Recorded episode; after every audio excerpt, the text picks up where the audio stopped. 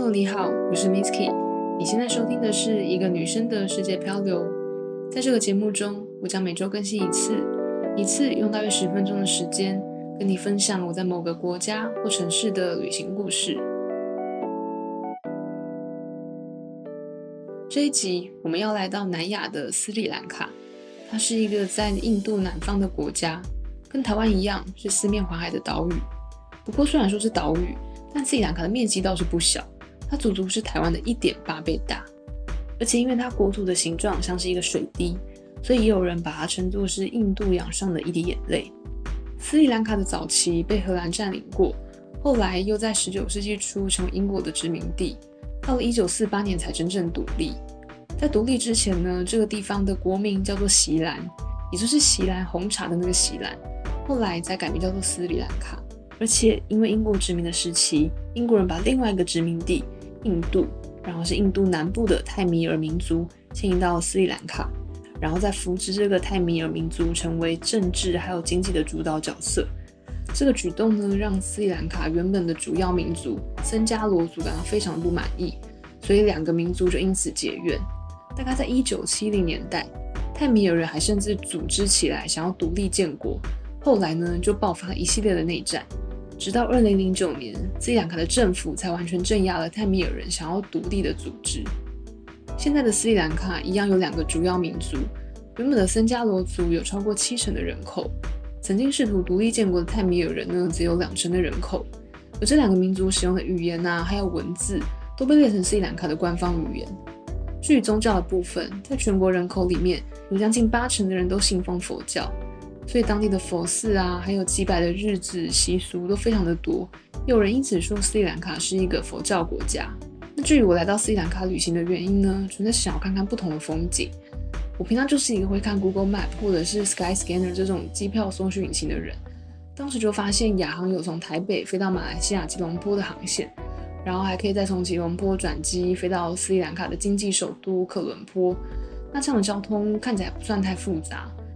所以我就舍弃了东北亚很常见的日本啊，或者是韩国，还有东南亚其他更热门的选项，像是泰国或者是印尼之类的。然后因此来到了斯里兰卡。扣到第一天还有最后一天的移动日，我在斯里兰卡一共待了十二天。所以在接下来的单元里面，我会挑出几个景点，陆续跟你们分享它的历史背景，还有相关的小故事。第一站，我们先来到斯里兰卡中部的 Sigiriya。这个叫做 Sigira 的城市呢，是一个千年的宫殿遗址。早在西元前三世纪，也就是秦始皇正在统一中国的时候，斯里兰卡这个地方就已经被当作佛教徒的修行地点了。那到了西元五世纪的时候，当地有一个叫做孔雀王朝的时期，这个王朝的王子他为了要篡位，就把他爸爸杀掉。同时间呢，这个王子哥哥因为太害怕了，就先躲到印度避难。不过这个王子大概是做贼心虚吧。他很怕这个哥哥回来报仇啊，夺回他的权力，所以他就把当时的首都迁移到 Sigiriya，然后在当地两百公尺高的狮子岩上面，因应这个很高的地势，修筑了易守难攻的空中宫殿。没想到他修筑宫殿的这个十八年之后，哥哥还是回来了，而且还成功的推翻原本王子的统治。这个哥哥夺回王位之后，就把首都再迁回原本的地方。也就是一个叫做 Anuradhapura 的城镇。迁都之后，狮子岩这边的宫殿就再次被荒废。然后呢，后续就又再被当成佛教徒的修炼处。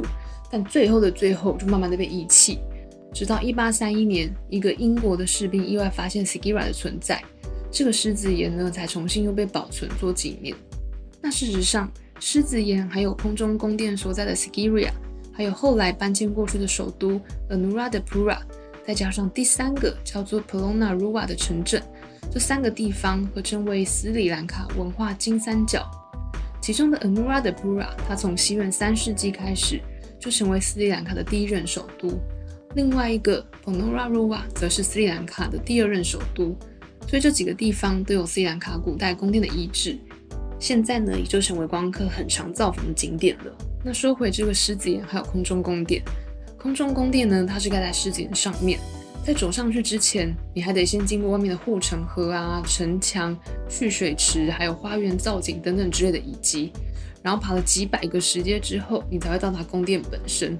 这个风景呢，真的算是得来不易。不过现在为了观光客方便，岩石四周都有护栏还有楼梯，让这些观光客可以很方便的上下移动。我当时在爬楼梯的时候就想说，这样子的话，不晓得以前的人要怎么样移动。就算是国王好了，他在外面可能逛完花园啊，巡视完整个宫殿之后，想回去睡个午觉，应该也超级不方便的吧？